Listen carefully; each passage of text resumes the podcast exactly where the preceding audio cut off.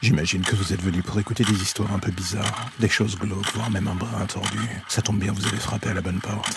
Prenez votre lampe torche, faites attention où vous allez marcher, et n'écoutez pas les hurlements au loin pendant le voyage qui va suivre. Bienvenue dans l'ombre des légendes.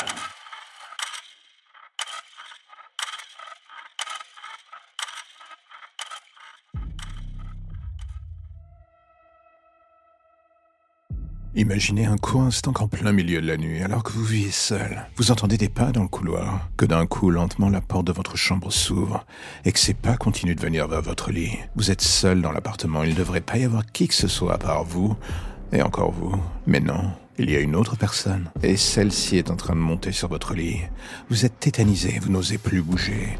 Vous sentez alors les mains de cette chose qui se blottissent contre vous. Une odeur horrible vous prend à la gorge, une odeur de décomposition et de produits médicaux. Vous avez à la fois envie de hurler et de vomir, mais vous n'osez plus bouger, plus rien dire. Et la chose se blottit contre vous jusqu'à ce que vous sentiez son souffle qui arrive dans votre cou. Et c'est à ce moment-là, alors qu'elle est collée contre vous, qu'elle finit par vous murmurer dans l'oreille.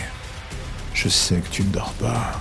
Et là, dans le reflet de la fenêtre en face de vous, vous voyez brièvement le visage de cette personne contre vous. C'est votre femme, celle que vous avez tuée il y a six mois et enterrée dans la forêt.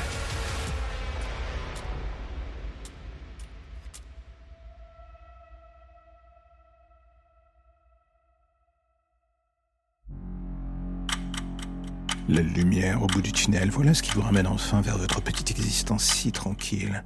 Plus d'ombre, plus d'histoires ou de légendes bizarres. Juste le quotidien qui revient frapper à votre porte en attendant de replonger d'ici demain matin vers de nouvelles zones pour le moins sombres. Vous avez déjà envie de revenir, je le sais. Mais patientez, chaque chose en son temps.